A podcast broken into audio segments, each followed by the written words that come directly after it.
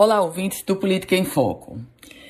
Fechadas as urnas, todos os votos contabilizados, balanços iniciais sobre quem ganhou, quem perdeu, quem perdeu e ganhou, quem ganhou e até perdeu. Bom, esse contexto todo. Agora começa uma nova fase, se nós olharmos tanto para a administração federal quanto para a estadual.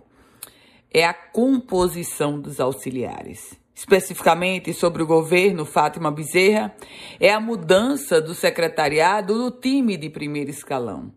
Ingenuidade pensar que a governadora Fátima Bezerra não vai mudar o secretariado. Vai, vai sim, e serão muitas mudanças.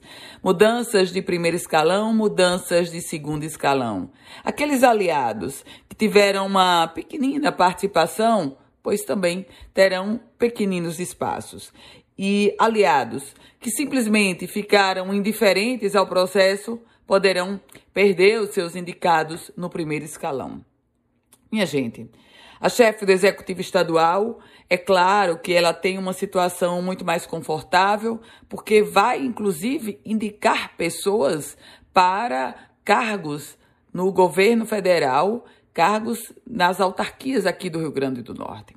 Por outro lado, Fátima Bezerra ela já está sendo muito cortejada por aliados que querem montar suas estruturas a partir de algumas secretarias. O fato concreto é que a governadora nessas próximas semanas ela vai ter muitas reuniões políticas, ouvir naturalmente muitos pedidos, mas a caneta está cheia, a decisão é dela e agora vamos acompanhar os bastidores. Eu volto com outras informações aqui no Política em Foco com Ana Ruth Dantas.